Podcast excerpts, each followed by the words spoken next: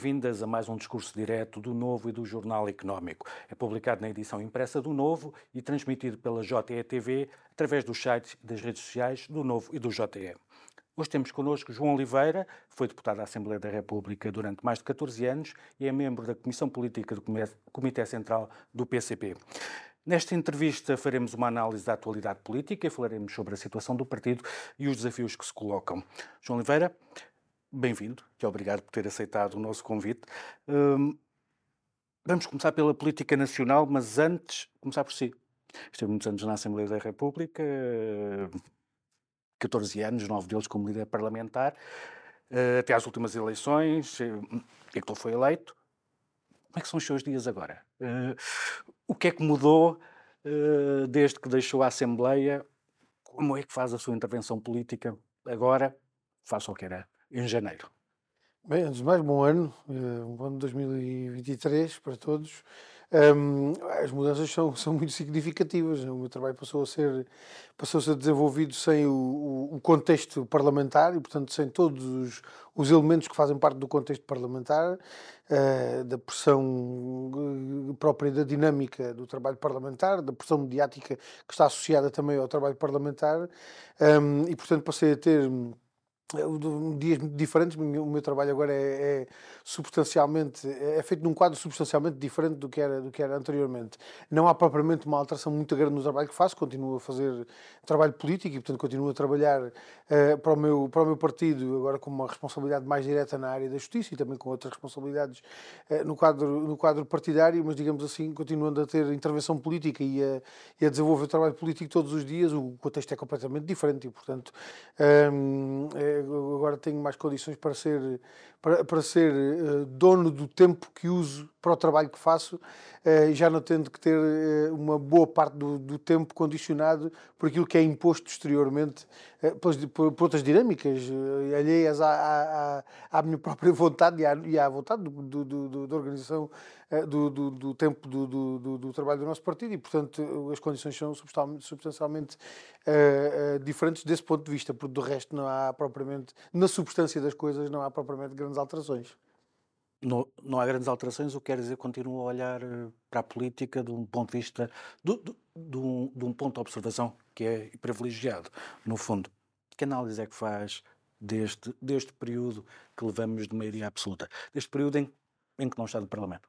Olha, eh, eu diria que é, que é, hum, é, era bom que fosse só um caso de estudo, porque se fosse só um caso de estudo significava que não havia propriamente nada na realidade que fosse suficientemente marcante uh, para, para, para, para, ser mais do que, do que um caso de estudo. Infelizmente não é só um caso de estudo, infelizmente é um, é um período de que, que, que, merece, que é um, período digno de registro e é, merece algum, algum registro, uh, ainda que o registro seja negativo. Aliás, eu há, há uns dias, a outro, a outro, a outro propósito e noutro contexto, uh, veio-me a ideia o contraponto entre aquilo que há um ano era dito, por esta altura. Há um ano estávamos perto de, de, de, das eleições, tínhamos eleições uh, aproximarem-se muito, muito rapidamente, um, eh, e aquilo que era dito na altura particularmente pelo atual Primeiro-Ministro, o Secretário-Geral do PS, António Costa, eh, não apenas sobre a situação que se vivia na altura, mas sobre aquilo que podia vir a ser o futuro do país. Se o PS tivesse uma maioria absoluta, se o PS pudesse governar sem constrangimentos, sem limitações, sem ninguém a condicionar a ação e as opções do PS, sobre a terra do leite e do mel que os portugueses teriam pela frente com uma maioria absoluta do PS, quando nós olhamos hoje para estes meses que passaram, ainda não passou sequer um ano, de maioria absoluta do PS. Eh, o governo tomou posse há, há bem menos de um ano. Um, quando nós olhamos para a realidade do país, para as dificuldades que as pessoas têm pela frente, para aquilo que já perderam em tão pouco tempo, uh, comparado com aquilo que tinham conseguido alcançar em, num período tão mais alargado, como foi aqueles seis anos anteriores, um, eu julgo que aquilo que está à, vista é que, manifestamente, uh, este tempo tem sido demasiado rápido uh, na sucessão de, de, problemas e dificuldades que têm sido impostas ao, ao, país, aos trabalhadores, ao povo, à generalidade da, da, da população portuguesa. E eu diria que há um ano uh, muito pouca gente adivinharia que estávamos numa situação em que estamos hoje. Já havia muitos sinais que apontavam para isso, quer dizer, o aumento dos preços já, já aí estavam, quer dizer, os combustíveis, há um ano os combustíveis já levavam mais de seis meses a aumentar de forma muito significativa. A pressão sobre os preços de energia já era muito significativa. O preço das matérias-primas, o preço de alguns, de alguns uh, um, de alguns bens essenciais já iam, já iam subindo e, portanto, já, já havia alguns indicadores daquilo que podia vir a ser o ano 2022. Eh, mas, verdadeiramente, não havia perspectiva de que, eh, sobretudo por opção do governo, a situação pudesse ter o caminho que teve, entretanto, e eu julgo que isso é, é digno de nota, infelizmente digno de nota negativamente, mas eu julgo que é, que é um elemento de registro que faz ultrapassar muito o caso de estudo, digamos assim. Este, este PS da maioria absoluta é um PS muito diferente uh, daquele PS com que negociaram uh, durante o período da geringonça? Eu diria que o, PS não é diferente, as condições é que são. Uh, ou seja, em condições diferentes destas, o PS via-se obrigado a ter que ter em conta aquilo que o PCP dizia, propunha, defendia. em muitas circunstâncias foi esse contexto e esse enquadramento que obrigou o PS a fazer inclusivamente coisas ao contrário daquilo que foi sendo feito pelo PS ao longo dos anos, quer dizer, nós lembramos, eh, os governos do PS não, não ficaram conhecidos pelo, pelo, aumento do abono de família, ficaram conhecidos pelos cortes que foram feitos no abono de família em 2010, ficaram conhecidos pelos cortes dos subsídios de desemprego em 2010, pelos cortes dos salários, eh, pelos cortes das pensões, um, ou seja, eh, aquilo que era a matriz das opções do PS, uh, aquilo que foi sendo a matriz do, do, das opções do PS, um, ia no sentido oposto às decisões que foram tomadas uh, naqueles, seis anos, entre 2015 e 2021, uh, sobretudo entre 2015 e 2019, os últimos dois anos já num contexto diferente. Um, agora, verdadeiramente o PS é o mesmo que era naquela altura.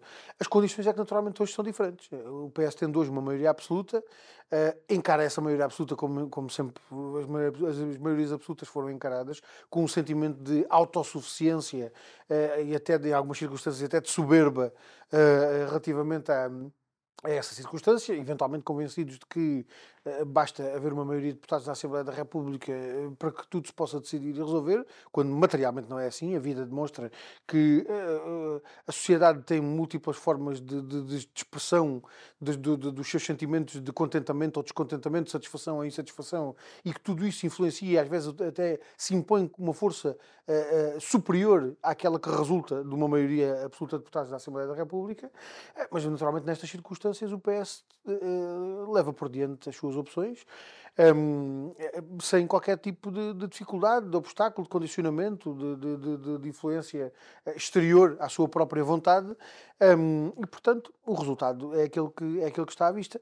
Uh, eu julgo particularmente o, o, o Orçamento do Estado talvez seja talvez seja, eu não diria, o, o, Orçamento do Estado não é o alfa e o ômega, digamos assim, dos instrumentos de política, mas como condensa um conjunto de elementos de, de, várias áreas é talvez um bom reflexo daquilo que são as opções políticas em várias, em várias áreas.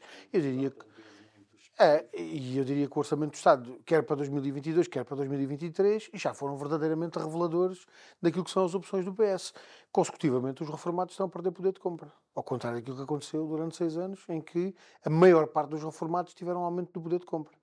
Dois, bastaram dois anos para, para que esses aumentos do poder de compra acabassem por ser ultrapassados um, pela perda de poder de compra imposta por estas opções que, que, que o PS está a fazer, uh, faça uma realidade que, não sendo resultado direto das, das opções governativas, acaba por ser uh, uh, acolhido pelas opções governativas. Os aumentos dos preços não são impostos pelo governo. Uh, o, o, a limitação aos salários não é imposta pelo governo.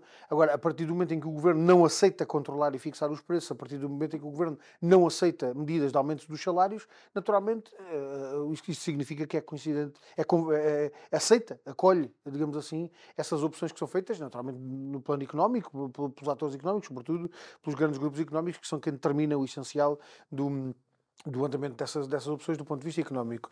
Um, e eu diria que, portanto, este, este, este PS uh, ah, verdadeiramente não é diferente do PS anterior. As circunstâncias é que, são, sendo diferentes, uh, dão o resultado que está à vista. E, e nestas circunstâncias uh, completamente diferentes, de maneira absoluta, como é que é fazer oposição ao PS, sendo certo que uma das promessas de António Costa, a primeira, na noite eleitoral era de que iria reformar a ideia de, de maioria absoluta e iria ser uh, um partido de, de diálogo. Olha, primeira desilusão, talvez. Talvez essa tenha sido a primeira desilusão uh, eventualmente para quem se iludiu com o PS e com o discurso do PS e com essas promessas relativamente à maioria absoluta, um, talvez essa tenha sido a primeira desilusão. Não há diferença nesta maioria absoluta uh, relativamente a outras. As maiorias absolutas são maiorias absolutas autoconvencidas, com ideias de autossuficiência, uh, com até alguns tiques de arrogância e de soberba, como, como, como já disse. Um, e, portanto, não há nesta maioria absoluta comportamento diferente de maiorias absolutas anteriores. Mas chegou a acreditar que poderia, poderia existir essa diferença? Não, de maneira nenhuma. Aliás, quando, quando, quando em 2021, na discussão que fizemos em outubro de 2021 do orçamento para 2022, um, se tornou claro que o PS estava a, querer forçar eh, um, um, pretexto para poder ir para eleições com o objetivo de ter uma maioria absoluta, já era claro que aquilo que verdadeiramente o PS queria era aquilo que tem hoje. As condições para poder fazer a sua política sem qualquer tipo de limitação e condicionamento. É? Um, e, portanto. Um, eh, e, portanto, eu julgo que não havia margem para haver essa ilusão. Aliás, só se, eu, eu diria até, só se deixou iludir quem quis. Porque verdadeiramente, com a história que nós temos, com a experiência que nós já temos de situações destas, e sobretudo com aquilo que foi o percurso que foi feito nos últimos uh, seis anos, um, eh, e, e com, com, os elementos de resistência e de entrave que o PS foi colocando a muitas das medidas com que agora de resto se vem enfeitar, né? ainda há poucos dias ouvimos o, o Primeiro-Ministro a procurar enfeitar-se com muitas dessas medidas que foram decididas nesse tempo, como se aquilo fosse obra do PS e da autoria do PS, um, eu diria que verdadeiramente só se iludiu quem quis com essa, com essa perspectiva. Um, o que é que este contexto uh, implica do ponto de vista da, da oposição ao, ao, governo e à política do governo? Uh, eu diria que para o PCP há, uma, há, um, há um elemento de facilidade, uh, que é a circunstância de eh, nós não termos critérios diferentes numa situação ou noutra. Aquilo que nos, norte, aquilo que nos norteou, aquilo que norteou a nossa ação e aquilo que norteou a nossa intervenção entre 2015 e 2021 foi a, defesa dos interesses dos trabalhadores e do povo, a recuperação de direitos que tinham sido cortados, o, avanço, digamos assim, face às possibilidades que havia de avançar com a conquista de novos direitos e de, de, de, de outras respostas às dificuldades que os portugueses tinham. Foi assim nesse período entre 2015 e 2021 como já tinha sido anteriormente, no, no período da Troika, por exemplo, um, e é hoje exatamente nos mesmos termos. O que é que se altera? Alteram-se de facto as condições, eu diria, não tanto as condições políticas, mas sobretudo as condições reais, objetivas em que o país está. Eu diria até que aquilo que coloca maior exigência à nossa ação e à nossa intervenção uh, são mais as dificuldades que os portugueses neste momento estão a enfrentar, os problemas que os trabalhadores estão a enfrentar todos os meses com a perda de poder de compra, com o salário a valer cada vez menos, com os preços a aumentar, com a preocupação sobre o que é que acontece à habitação face ao aumento da renda ou ao aumento da prestação do, do, do, do crédito da casa, uh, as dificuldades com, com, o acesso aos serviços públicos, com o Serviço Nacional de Saúde, tal como nós tínhamos dito, com dificuldades cada vez maiores em dar resposta às necessidades dos utentes é verdadeiramente essa realidade que coloca maior exigência à nossa ação e à, e à nossa intervenção, mais do que a maioria absoluta do PS. Um, verdadeiramente, a maioria absoluta do PS tem consequências do ponto de vista uh, político institucional, do ponto de vista da, da, forma como na Assembleia da República podem ou deixam de poder ser tomadas determinadas decisões um, e à forma como essas decisões podem ou não contar com o contributo, a ação, a iniciativa, a proposta uh, que, que, nós apresentamos. Né? Porque a partir do momento em que há uma maioria absoluta, é muito mais difícil que as propostas que nós apresentamos possam, possam vingar. Agora, uh, uh, essa dimensão eu diria que pesa menos do que pesa a dimensão da, da, realidade económica e social que o país está a atravessar e das dificuldades que as pessoas estão a sentir. E, e esperava que em apenas nove meses uma maioria absoluta fosse atravessada por tanta instabilidade política, com, já, com 12, já com 11 demissões de governantes? Eh, isso também é um elemento curioso, eh, porque o discurso, o discurso eh, instalado, e eu diria até que em algumas circunstâncias é, é, o, o, eu diria que é é quase, há alguns elementos no, no, debate político quase que amarram a cabeça das pessoas, quase que amarram as ideias das pessoas a propósito da, da, da realidade que têm à frente. Nós ouvimos, vezes sem conta, essa, essa, essa, essa ideia de que uh, só com maioria absoluta é que há estabilidade política. Só com, com maioria absoluta e só com governos de maioria absoluta, seja uh, sobretudo unipartidário, é? é? que há condições para haver um, estabilidade uh, política nós sempre contrapusemos a esse critério um outro. é o de que a estabilidade política resulta da estabilidade que a vida das pessoas tem, da estabilidade que, que as pessoas, da, da, estabilidade que cada um consegue sentir em função da confiança, da certeza de que tem problemas que estão a ser respondidos. E, portanto, uma política que corresponda às necessidades das pessoas, que responda aos problemas que as pessoas têm, dá às pessoas um sentimento de estabilidade, de conforto e de segurança, do qual resulta a estabilidade política. Um, nós parece que pregamos no deserto. Parece que quando dizemos estas coisas, que são coisas que, que, não se compreendem, que são coisas que, que, mais ninguém entende. Verdadeiramente a realidade está a demonstrar isso mesmo. Um governo com maioria absoluta, de acordo com aqueles critérios que são comuns, teria garantido a estabilidade política. O que é que nós vemos? É exatamente o oposto. Vemos um governo com maioria absoluta, numa situação de substancial instabilidade política.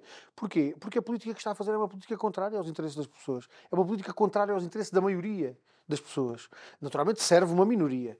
Há uma minoria de acionistas dos grupos económicos, há uma minoria de detentores do poder económico que se revêem na política do governo e que estão satisfeitos com a política que o governo faz, porque ela é convergente com os seus interesses e com, os seus, com as suas ambições. Mas para a esmagadora maioria das pessoas, esta política é uma política contrária aos, seus interesses. É? E, portanto, naturalmente, isso é um fator, de, é um foco de instabilidade política e há de continuar a ser enquanto as opções do governo forem essas. Acaba por ser irónico que uh, o período da geringonça tenha sido de maior estabilidade política do que aquela aquela que temos agora? Eu diria, eu diria que não é irónico, eu diria que confirma precisamente esta nossa tese. Porque, uh, mesmo com uma política que foi muito limitada naquilo que era a necessidade de resposta aos problemas que o país tinha, nós não podemos dizer que entre 2015 e 2019 houve uma resposta plena aos problemas do país. Não houve houve uma resposta até muito limitada àquilo que eram as necessidades que, que, que, que o povo sentia e que, o país, e que o país tinha pela frente. A verdade é que houve algum sentido dessa resposta que era necessária. E só o facto de haver essa, esse sentido de resposta que era necessária deu às, às, pessoas, de facto, uma outra perspectiva de confiança até em relação ao futuro. Não é? E isso é tudo elemento de confiança, é elemento de, de certeza, é elemento de estabilidade política, pronto, se quiser, para, para, para, para, redundar nesse conceito. Hum, essa, essa, digamos assim, essa aproximação àquilo que são as necessidades e as aspirações que as pessoas, que as pessoas têm, esse sentimento de que há uma política que, mesmo de uma forma limitada, corresponde às suas, às suas aspirações ou dá resposta aos seus problemas, é de facto um elemento que, que, que dá, essa, que dá essa estabilidade e eu julgo que isso é manifesto, é manifesto esse contraste entre esse período e aquilo que estamos agora a viver. Mas em relação, em relação àquilo que disse de ser mais uma questão de política, nós tivemos aqui uma sessão de casos e casinhos que, e a sensação que fica um, de fora uh, é que esses, esses, casos têm mais a ver com pessoas do que com, do com políticas. É, é assim, foi, hum, nós tivemos casos de demissões de governantes que tiveram mais a ver por serem aqueles do que. Aliás, tivemos alguns governantes que nem tiveram tempo para ter intervenção política, tal foi a rapidez com que passaram pelo, pelo governo há um déficit na escolha de pessoas? Olha, uh, deixa-me ver como é que eu, como é que eu consigo uh, responder à sua questão sem, sem, sem pôr o pé em ramo verde. Porque acho que há, há, há manifestamente aquilo que, aquilo que temos assistido é uma operação metódica de tiro ao alvo a determinados membros do governo em determinadas alturas, de maneira a criar uma situação de, uh, como, é que, como é que é dizer, de degradação da imagem do governo. Essa operação é uma operação fulanizada, visa o governante A e o governante B, agora um depois a seguir o outro, um em função de uma situação, outro em função de outra. Eu não, não me arrisco a, a designar essas situações de casos e casinhos, porque por, por, uh, nem me parece que as situações sejam todas elas da mesma, da mesma digamos assim, do mesmo grau de relevância, nem parece que em algumas circunstâncias as coisas sejam assim tão pouco substanciais. Não é?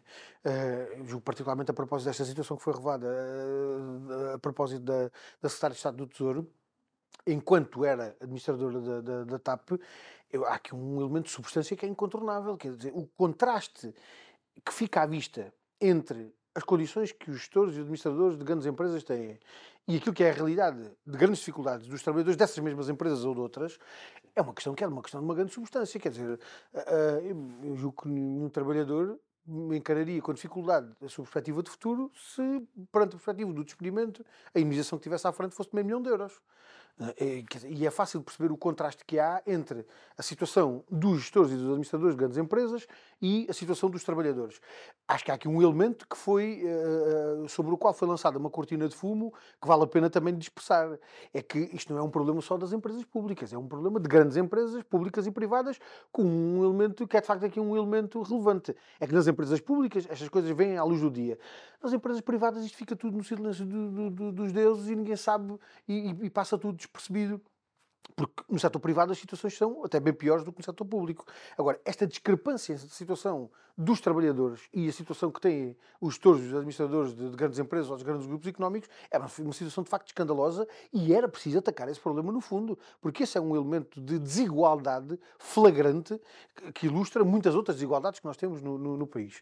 E portanto, mas isto, isto para, para, para, para para explicar porque é que me parece que, uh, havendo uma boa dose de fulanização nesta operação que vai sendo desenvolvida de ataque ao, ao membro do governo A ao membro do governo B, Uh, ainda assim há questões de substância por trás que têm que, que, têm que ser avaliadas com, com, o grau de relevância que tem a substância daquilo que está, está em discussão. Agora, um, como estava a dizer, verdadeiramente uh, há aqui mais, um, mais um, um, uma sucessão de discussões em torno das pessoas e das condições que as pessoas têm e do, do, da, da, da, circunstância em que, as, pessoas tiveram antes ou, ou, ou, que virão a estar no futuro, eventualmente, um, do que propriamente com as opções de, de, de, políticas. Não me parece que isso seja um bom critério. Porquê? Porque o que é verdadeiramente relevante é saber quais são as opções políticas que o governo faz e, e que cada governante assume nas áreas que tutela. Uh, naturalmente, não estou com isto a querer desvalorizar nada do que está para trás, porque, porque já dei até um exemplo de como, como, aquilo que está para trás é importante que seja apurado, escrutinado e que sejam uh, retiradas as, as consequências uh, respectivas. Agora, parece-me que é muito mais relevante fazer a discussão em função das opções políticas que estão em cima da mesa e daquilo que cada governante assume como uh, opção política nas, nas, áreas que tutela, uh, do que propriamente a discussão em torno das pessoas. Aliás, esta, esta remodelação que o governo acabou de, de fazer é evidente, é evidente em relação a isso. Um, nós podemos dizer assim, em geral, aquilo que era preciso era que o governo de facto mudasse políticas. E mudasse políticas em questão que aumentasse salários e pensões, que reforçasse os serviços públicos, que controlasse e fixasse os preços, mas também nestas áreas que foram agora objeto de alteração na tutela, era importante que o governo mudasse de opções políticas. Era importante que o governo, por exemplo, revertesse o aumento de portagens que acabou de decidir era importante que o governo, por exemplo, na área da habitação, tomasse medidas para evitar o aumento das prestações das casas, ou o aumento das rendas, ou a impossibilidade de aceder à habitação para muita gente que não consegue aceder à habitação. Isto exige opções políticas contrárias àquelas que o governo tem tomado. Eu pergunto-me, quando o Primeiro-Ministro anunciou aquela substituição do, do, do, dos responsáveis governamentais, quando anunciou até um, a constituição do novo Ministério da Habitação, o Primeiro-Ministro disse-nos: vamos tomar estas medidas, vão ser substituídos estes protagonistas políticos e vão ser alteradas também as opções políticas relativamente a estas matérias. Não, aquilo que ele disse foi exatamente o contrário. Mudam as pessoas, mudam os responsáveis políticos, mas não haverá descontinuidade nas políticas. Ora, isto é exatamente o oposto daquilo que devia ser. Mas, mas é preciso que esta discussão seja feita em toda a sua profundidade e até ultrapassando a fulanização que uma boa parte desta, desta discussão, infelizmente, tem, tem, tem imposto nesta, nestes últimos tempos. Perante esta instabilidade toda, eh, o Presidente da República deixou um aviso ao Governo na mensagem de, de ano novo. Uh, considera plausível uh, a ideia de eleições antecipadas? A possibilidade de, de, convocar eleições antecipadas é uma possibilidade que, quer dizer, é sempre não, que há limitações constitucionais, há a possibilidade de dissolver a Assembleia da República, que o próprio Presidente da República tem que, tem que uh, respeitar. Mas, mas eu diria que não, não parece que seja isto estar no horizonte mais próximo que, que que, das, nossas, das, nossas, de, de, de, de, nossas perspectivas futuras. Ou seja, um, eu diria que uh, o Presidente da República tem está, uh, está de facto colocado, uh, colocou-se numa posição que é de facto uma posição muito complicada. no essencial, o Presidente da República está de acordo com a política que o Governo faz. O Presidente da República não tem uma discordância de fundo com as opções políticas que o Governo tem feito. Não se conheceu até hoje nenhuma circunstância em que o Presidente da República tenha manifestado uma, uma oposição política à orientação e à condução política que o Governo tem feito das, das decisões que tem tomado. Aliás, a promulgação dos orçamentos do Estado, a promulgação de um conjunto de outras decisões que o Governo tem vindo a fazer, um, uh, não, é, não, não tem merecido a oposição do Presidente da República. Aliás, tivemos até circunstâncias em que foi o Presidente da República o primeiro ator político a vir, a vir digamos assim, chancelar as opções do, do, governo. Todos nos lembramos quando o governo anunciou, salvo erro, em outubro, setembro, outubro, aquele conjunto de medidas relacionadas com as pensões, o pagamento das pensões, metade do aumento que, que havia de ser feito em 2023, pago logo em 2022. O Presidente da República, passado umas horas do, do, do, do Primeiro-Ministro ter anunciado aquele conjunto de medidas, o Presidente da República estava a dizer que aquelas medidas eram medidas muito boas e que as ia promulgar logo. Depois, quando se começou a discutir, percebeu-se que, afinal de contas, aquilo, aquilo era efetivamente um, uma fraude que estava a ser feita uh, relativamente ao, aos pensionistas, em particular, era uma fraude que estava a ser feita para evitar o aumento das pensões a que os pensionistas tinham direito. E, portanto, não há no Presidente da República uma discordância de fundo relativamente às opções políticas do Governo. Há, pelo contrário, uma convergência do Presidente da República com as opções do Governo. O Presidente da República, ainda assim, não tem a mesma origem partidária que tem o, Governo, procura também assumir uma, uma posição que não é de aberta convergência com o Governo. é Presidente da República, não é Governo e, portanto, não se pode substituir ao Governo a governar, tem que ser o Governo a governar e o Presidente da República a exercer as suas competências parte das competências do Presidente da República poderiam ser aproveitadas de melhor forma uh, e não são. Uma das competências do Presidente da República é uh, cumprir e fazer cumprir a Constituição. Isso faz parte do juramento que o Presidente da República faz. Ora, o, o Presidente da República tinha uma larguíssima margem, margem de ação, um larguíssimo campo de ação para exigir ao Governo o cumprimento da Constituição para ir mais longe, eh, para fugir dos temas que já fomos identificando, na habitação, na saúde, no direito ao emprego e ao trabalho, ao salário, no direito à proteção social, nós temos eh, comandos constitucionais, nós temos direitos constitucionais em tudo aquilo em que o governo está a pôr em causa esses direitos, o Presidente da República podia ter um papel de contraponto, dizendo ao governo: atenção, vocês têm a obrigação de cumprir a Constituição. E, portanto, em vez de andarem a, a encontrar forma para cortar pensões, cortar os aumentos das pensões que deviam ser feitos, em vez de andarem a, a evitar o aumento dos salários, em vez de andarem a, a empurrar as pessoas para, para, situações de exportação social, em vez de, de fazerem opções que impedem o direito à habitação ou o direito à saúde de serem cumpridos, têm a obrigação de fazer cumprir esses direitos. Não é nesse papel que o Presidente da República se, se coloca. Não tem sido um bom guardião da Constituição. Não, o Presidente da República xinde de todo esse, todo esse espaço de ação que tinha e que faz parte das suas competências próprias, faz parte do exercício próprio das suas funções, para se limitar a uma espécie de papel de árbitro partidário do sistema político institucional, quando o seu papel vai muito para lá, podia e devia ir muito para lá disso, nomeadamente em relação a essa exigência de cumprimento uh, do, dos direitos que a Constituição consagra.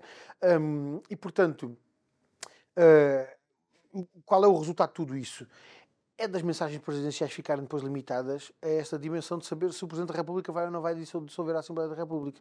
Se o Presidente da República vai ou não vai interromper uma maioria absoluta na que existe na Assembleia da República, uh, uh, quando todos os dias se vai procurando criar condições para que o Presidente da República tenha, de facto, esse tipo de pretextos. Não é? Uh, manifestamente não me parece que seja isso que, que verdadeiramente possa uh, permitir ultrapassar as dificuldades que nós temos. Aquilo que pode ultrapassar as dificuldades que nós temos neste momento pela frente é uma política que vá ao fundo dos problemas com que o país está confrontado. É uma política que dê verdadeira resposta às necessidades que as pessoas têm. De certeza absoluta que se fosse esse o quadro da política governativa, até problemas como estes que têm aparecido a propósito dos governantes seriam encarados de outra forma e com outro tipo até de condições do governo para rechaçar, eh, em algumas circunstâncias, o tipo de acusações e de insinuações que, que, que vão surgindo. Vamos fazer um pequeno intervalo, voltamos já a seguir. Estamos de volta à entrevista com João Oliveira. João, o falámos da. fizemos uma análise da situação política, vamos falar agora um bocadinho mais sobre, sobre o partido.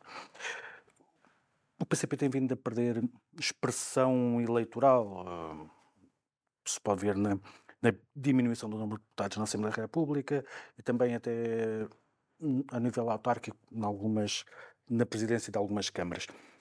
Como é que podemos explicar este declínio? Uh, há uma dissociação entre entre aquilo que as pessoas querem. Tivemos a falar há pouco das pessoas querem novas políticas. Há uma dissociação entre aquilo que as pessoas querem e as propostas que o PCP está a fazer? Ou, ou é outra coisa? Bem, eh, eu diria que, que cada resultado eleitoral tem por trás de si uma explicação própria, ou seja, não há, eu diria que não há propriamente um, um denominador comum que possa servir de explicação para todos os resultados eleitorais. Aliás, acho que no caso das eleições autárquicas, eh, eh, eh, nos 308 municípios haverá 308 explicações para cada um dos, dos resultados autárquicos que são obtidos, porque de facto a circunstância própria da batalha política eleitoral em cada um do, dos, do, dos conselhos é, é diferente. Um, eu julgo que há, há naturalmente alguns elementos que, que que uh, ainda assim pesam, e pesam de, de, de sobremaneira, uh, não apenas do ponto de vista de, de, eu diria, de fatores que estão na nossa mão, e, mas também de outros fatores que nós não controlamos. Não é? E, portanto, há naturalmente questões que são, que são da nossa responsabilidade e de trabalho nosso que, que é feito com algo com insuficiências, com, com erros que precisam de ser corrigidos e com insuficiências que precisam de ser uh, superadas, e julgo que isso é, julgo que isso é manifestamente evidente. Um, Agora, há, há, circunstâncias que vão muito para lá da nossa vontade e da nossa capacidade de decisão e que acabam por condicionar muito aquilo que são os resultados eleitorais. Aliás, eu diria que, a propósito de, de eleições uh, legislativas, uh, eu diria que pesam mais os fatores que não estão na nossa mão e que nós não controlamos do que, do que os outros. Uh, sobretudo porque há, há, do ponto de vista da. Da, da, da, formação dos critérios eleitorais, há uh, razões que são construídas a partir de elementos muito, muito voláteis e que são eles próprios resultados, em muitas circunstâncias, de dinâmicas próprias eh, da bolha mediática, de outro tipo de, de circunstâncias. Uh, aliás, eh, vou até, vou até talvez pegar isto ao contrário.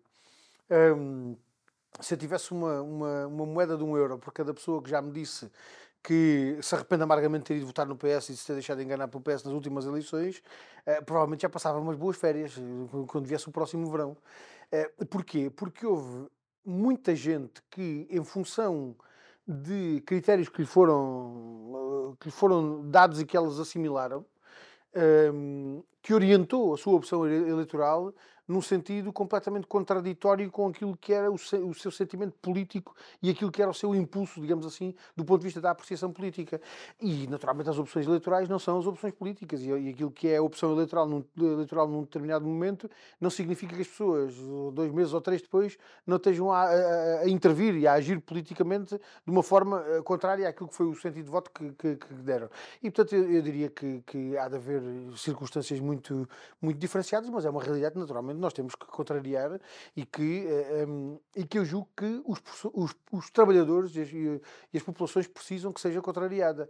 Eu julgo que é muito evidente, sobretudo nesta realidade que temos hoje, particularmente na Assembleia da República, que o facto do PCP e da CDU ter menos representação institucional é começa logo por ser um problema para os trabalhadores e as populações que passam a estar mais desprotegidas e passam a ter uh, uh, que, que os defenda em piores condições do que tinha anteriormente. E eu julgo que isso é manifestamente evidente a partir do, do, da situação que existe agora na Assembleia da República. Anteriormente o João falava na constância da, das escolhas e da atividade do partido, independentemente hum, das mudanças. Eram, antes eram uma coisa, continuaram a fazer uh, a mesma coisa, independentemente da, da relação, nomeadamente com outros partidos.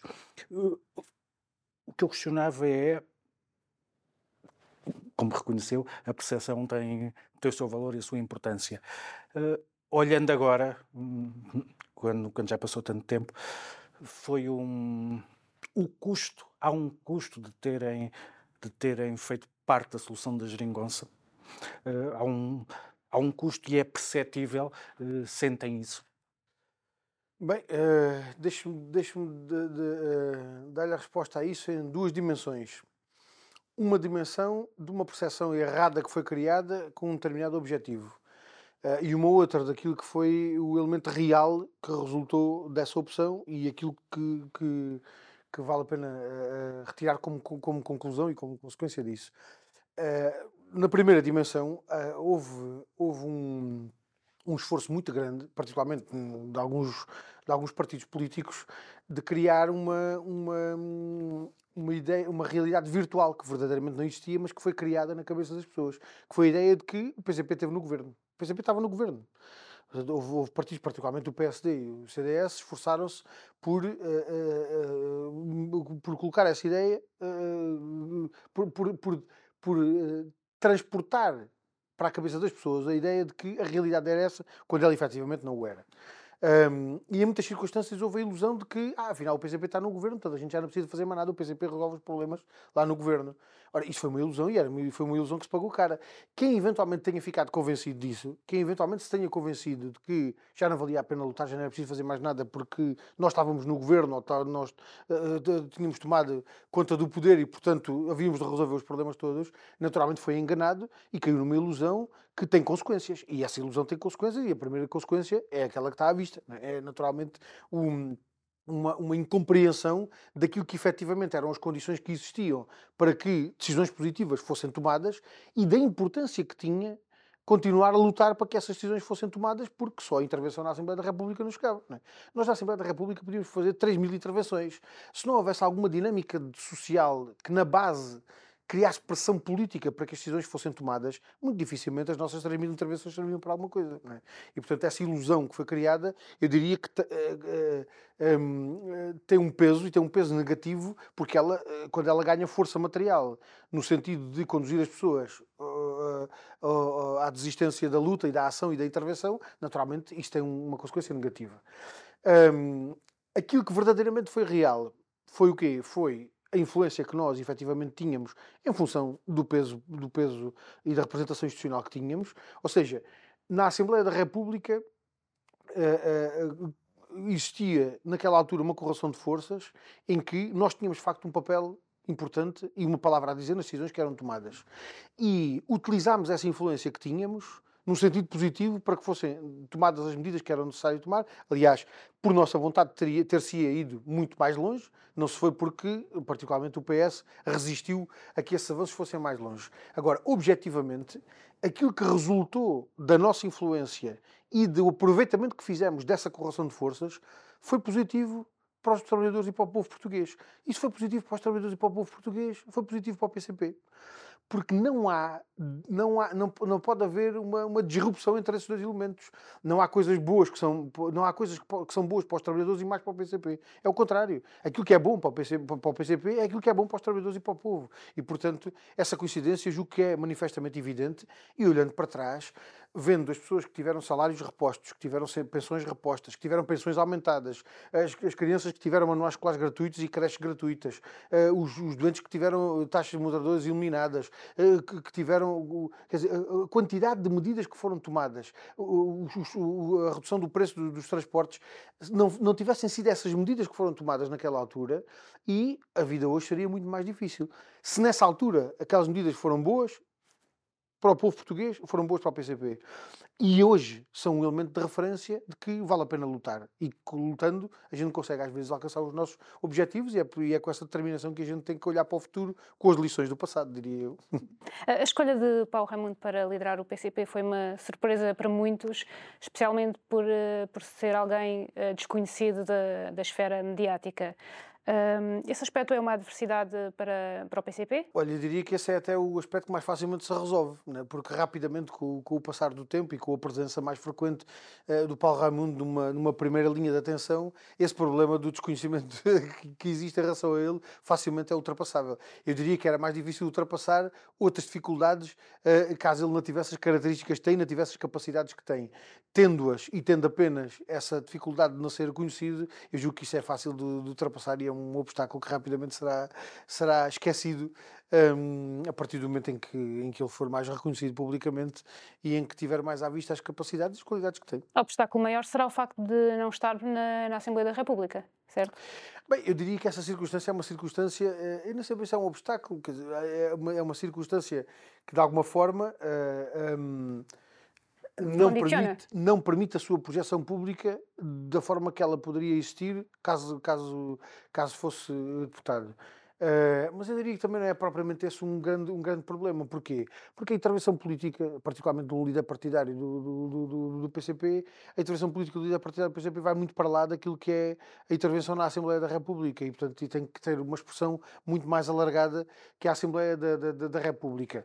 Uh, e eu julgo até que uh, o facto de, do, do, eu julgo até que o contexto da, sua intervenção uh, pública ser mais frequentemente fora da Assembleia da República, talvez até possa ter uma vantagem de, de até de maior ligação e maior, digamos assim, de maior reconhecimento uh, da parte da generalidade dos portuguses que, uh, encontrando à porta de uma empresa, ou numa feira, ou numa, num local de, de, de contacto com, com, com, as populações, em circunstâncias que são familiares e do, ao cotidiano, de, que fazem parte do cotidiano da, da vida das pessoas, talvez até, até, possa também ter, essa, ter esse elemento uh, positivo. Mas eu acho que isso é Acho que a intervenção na Assembleia da República naturalmente continua a ser assegurada e o PCP continua a ter a intervenção ao nível da exigência que está colocada, eh, particularmente considerando as dificuldades que as pessoas estão a sentir e a necessidade de, na Assembleia da República, com iniciativa e proposta, dar, apontar um caminho de solução para os problemas que são, que são sentidos. Isso está garantido com a intervenção do grupo parlamentar. Um, o facto do secretário-geral não, não ser deputado neste, neste momento, eu julgo que é um elemento que tem que ser, tem que ser ultrapassado com outros passos e outras formas de intervenção política. O, voltando a si, o João era apontado como, como um possível sucessor uh, de Jerónimo de Sousa. Que características é que tem o Paulo Raimundo que não tem o João, o João Oliveira? Olha, eu durante muito tempo insisti que eh, ninguém devia, ninguém devia convencer-se disso, porque isso manifestamente não era uma, uma não era uma, uma, uma, não era uma especulação que tivesse possibilidade de, de, de adesão à realidade. Uh, eu agora acho que a questão está ultrapassada. Agora, manifestamente, a questão está completamente ultrapassada, porque a substituição do meu camarada Jerónimo Souza foi feita pelo, pelo Paulo Raimundo, uh, num contexto que eu acho que é um contexto uh, verdadeiramente notável, que é de uma coesão interna que é muito difícil encontrar uh, noutras circunstâncias. Eu julgo que as condições em que nós fizemos, uh, as condições em que nós tivemos para fazer esta discussão com toda a serenidade, com toda, uh, com toda a, como é que dizer, com toda a segurança e sobretudo nas condições de recato que foi possível fazer essa discussão, ao nível da direção do partido, eh, eu julgo que são verdadeiramente reveladoras do, do, do, da coesão do, partido, da coesão da, da, sua direção e da capacidade de tomar as decisões que tem que tomar com a relevância que tem esta decisão, não só na vida interna do partido, mas até para lá das fronteiras do, partido. Um, eu julgo que é, que é verdadeiramente reveladora desse, desse, desse, ambiente de, de, coesão e de unidade que temos uh, no PCP. E, portanto, eu julgo que, julgo que estamos, uh, julgo que fizemos a opção certa e conseguimos fazer essa opção certa num contexto que foi o contexto que, que, que resultou diretamente desse sentimento que existe, desse ambiente que existe de coesão e de unidade dentro do partido. A questão está, está arrumada, mas se o nome do João tivesse sido o escolhido, Seria. Teria... Eu, eu, mesmo, mesmo, mesmo com retroativos, eu insisto que essa questão não, não, nunca, nunca poderia estar, estar colocada. Manifestamente não, não está colocada. Não me ponho agora no papel de ter que apontar os meus próprios defeitos, porque isso não, não, não, seria uma coisa também muito confortável. Mas manifestamente essa opção nunca teve. Nunca teve eu acho que nunca teve colocado, colocado e acho que não, não era uma opção que, que, que verdadeiramente fosse considerada nesta, nesta discussão. E por isso é que fui insistindo que, eh, eh, mesmo percebendo que por força das circunstâncias uh, da minha intervenção na Assembleia da República e das responsabilidades que tinha na, na, na liderança do grupo parlamentar, que, pelo facto das pessoas terem algum reconhecimento com alguma frequência uh, uh, da, da, da, minha, da minha figura, que isso pudesse ser induzido, mas eu fui insistindo que isso não era uma questão que se colocasse e manifestamente uh, a realidade confirmou aquilo que eu, que eu vinha dizendo. nesta nova etapa, quais são os principais desafios que se colocam ao partido? Eu diria que os principais desafios que estão colocados são, de facto, de, de, de apontar uma saída para a, para a situação em que estamos. Uh, é preciso que as pessoas tenham uh, a confiança de que há de facto saída para esta situação em que estamos, que há solução para os seus problemas. E de facto essas soluções existem. É preciso é criar as condições para que essas soluções possam ser postas em prática, para que a política capaz de resolver os problemas que as pessoas sentem, possa ser executada. Isso é, é de uma exigência tremenda quando as dificuldades estão a atingir proporções que, que todos nós conhecemos, não é? Quer dizer, com, com uma inflação de 8,1% em 2022, como foi agora, como ficou agora registado, com uma perda de poder de compra aceleradíssima, sobretudo para quem tem rendimentos mais baixos, é? porque quem tem rendimentos mais baixos sofre mais com a subida dos preços dos bens essenciais e com a subida dos preços da energia, que foram uh, dois dos segmentos de produtos que mais aumentos de preços tiveram. Um, ou seja, onde o poder. São, precisamente as pessoas que têm mais baixos rendimentos aquelas que mais perdem poder de compra uh, do, em termos comparativos, uh, com dificuldades do ponto de vista económico e social que não têm neste momento não deixam ninguém uh, intocado. Uh, com as preocupações que milhões de famílias portuguesas têm em relação ao destino da sua habitação, em relação ao futuro do seu emprego, em relação a um conjunto de outros elementos, eu diria que uh, esse é talvez um dos elementos que mais pesa do ponto de vista das exigências que estão colocadas à nossa ação e à nossa intervenção. E eu diria que a nossa Conferência Nacional identificou muito bem esse quadro, não apenas o quadro da situação económica e social do país, mas o quadro internacional, a situação internacional que se vai agudizando e que comporta ela própria elementos de incerteza, eh, eh, eu diria, elementos de incerteza que, sendo de incerteza, nós não podemos dizer que vão neste sentido ou naquele, mas podemos identificar como tendo uma determinada, um determinado sentido de evolução previsível um, e que naturalmente coloca o nosso país, um país que está tão dependente do estrangeiro como está o nosso, naturalmente está mais vulnerável às alterações da situação internacional como aquelas que, que nós temos vindo a assistir e aquelas que, que, que têm tido os impactos que têm. Um, e eu diria que na Conferência Nacional nós identificámos naquelas 20 linhas de trabalho um, um conjunto de elementos que têm que focar a nossa ação e a nossa iniciativa umas no sentido de apontar as soluções para problemas concretos de natureza económica e social que aí estão, nos salários, nas pensões, na habitação, na saúde, na, na, na, exigência do cumprimento da Constituição e dos direitos que ela, que ela comporta, na defesa da liberdade e da democracia.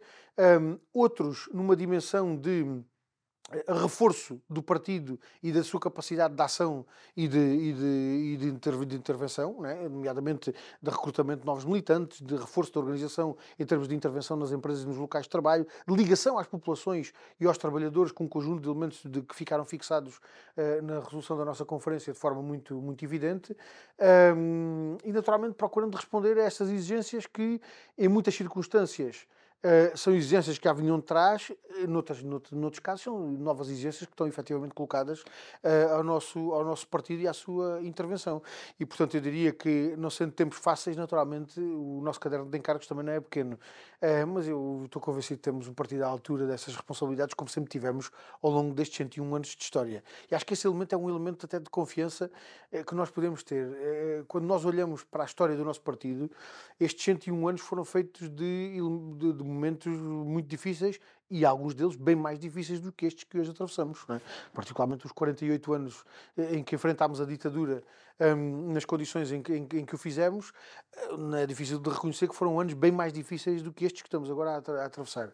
Agora, se nem mesmo nessas circunstâncias nós desistimos, e eu diria até, se até mesmo nessas circunstâncias mais difíceis nós estivermos à altura das exigências que tínhamos, não era agora que íamos dar parte de fracos e, portanto, cá estaremos certamente para dar a resposta que, que se exige ao Partido dos Trabalhadores. E, e para esta nova fase, e talvez para terminar, para esta nova fase, há abertura para o regresso de, de ex-militantes do, do PCP. Os renovadores ficaram na expectativa depois de, daquela entrevista que Olha, eu, o secretário-geral deu, deu à agência Lusa? Eu acho que foi feita, uma, foi feita alguma, alguma especulação em torno daquelas, daquelas afirmações do meu camarada Paulo Raimundo que verdadeiramente não tem razão de existir, quer dizer, porque manifestamente aquilo que ele constatou foi um elemento óbvio. O PCP conta com os seus militantes, mas também conta com muita gente para lá do partido que, que, que connosco intervém nas mais variadas áreas e frentes de trabalho. Eu diria, no plano institucional nós temos eh, na Assembleia da República, nas, no, no, nas autarquias, no Parlamento Europeu, sempre que travamos batalhas eleitorais, temos connosco nas listas da CDU muitos homens e mulheres que não são militantes do PCP e que são inclusivamente militantes de outros partidos, neste caso do, do Partido Ecologista aos Verdes ou da Intervenção Democrática, e até homens e mulheres sem filiação partidária, portanto, eh, pessoas independentes.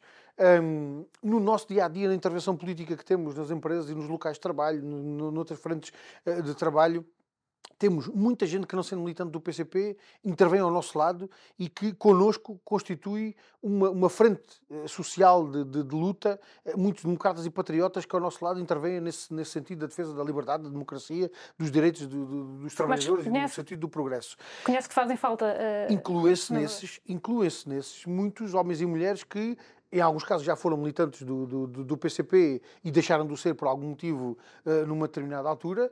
Uh, alguns dos quais até acabam por voltar ao partido, e alguns até têm voltado ao partido, tinham deixado de ser militantes do partido há muito tempo e, entretanto, voltaram a, a, a sê-lo. Uh, mas eu diria que nós contamos com todos, com uma certeza que é de que nós temos, ao longo destes anos todos, feito, quando digo ao longo destes anos todos, é ao longo destes 101 anos, nós temos feito um percurso que é um percurso marcado por um elemento de coerência que não se pode perder. Nós somos o Partido dos Trabalhadores. E somos o partido que tem um projeto de sociedade a construir, temos um projeto uh, político de sociedade que, que, que defendemos, uh, e há alguns elementos que constituem a nossa natureza enquanto Partido Comunista, que nos definem enquanto tal, de que nós não abdicamos. E ao longo destes 101 anos, mantendo essa coerência, de, de, mantendo esses elementos que, que, que, nos identificam como Partido Comunista que somos, nós fomos sempre um elemento agregador de outros à nossa volta. E é esse fator de agregação que nós continuamos a ter. E eu julgo que essas palavras do meu camarada Paulo Raimundo foram ditas nesse, nesse, nesse sentido. Um, e, portanto, foi depois quem, quem fizesse interpretações no sentido de que havia uma, havia uma, uma, uma, um, um, outro sentido daquela afirmação, mas verdadeiramente o, o, sentido daquela afirmação é este. O PCP é um partido de agregação e que conta com os seus militantes, mas conta com muitos outros que, não sendo militantes, intervêm no, no, no, no dia a dia, na ação e na intervenção nas mais variadas áreas diferentes de, de, de, de intervenção política e, portanto, contamos com, com, com, com todos eles, incluindo com aqueles que, tendo sido militantes do PCP e tendo deixado de ser, tendo que, afinal de contas, é mesmo aqui que querem, querem estar e querem intervir e, uh, organizadamente, porque somos um partido organizado, não somos um, um uma agremiação de individualidades. Portanto, é há isso, regras. É isso que nos transforma num partido e, naturalmente, como partido que somos, temos que ter elementos de identificação uh, uh, da nossa natureza, do sentido do projeto político que defendemos e da sociedade que queremos construir. E que isso é muito, muito claro e que não é, não é suscetível de, de interpretações mais ou menos retorcidas, como algumas que foram feitas há uns tempos sobre isso. João Oliveira, obrigada. Terminamos assim. A entrevista está disponível na edição impressa do Novo de 7 de janeiro e continuará disponível no novo.pt e em jornaleconómico.pt. Obrigada e até uma próxima oportunidade.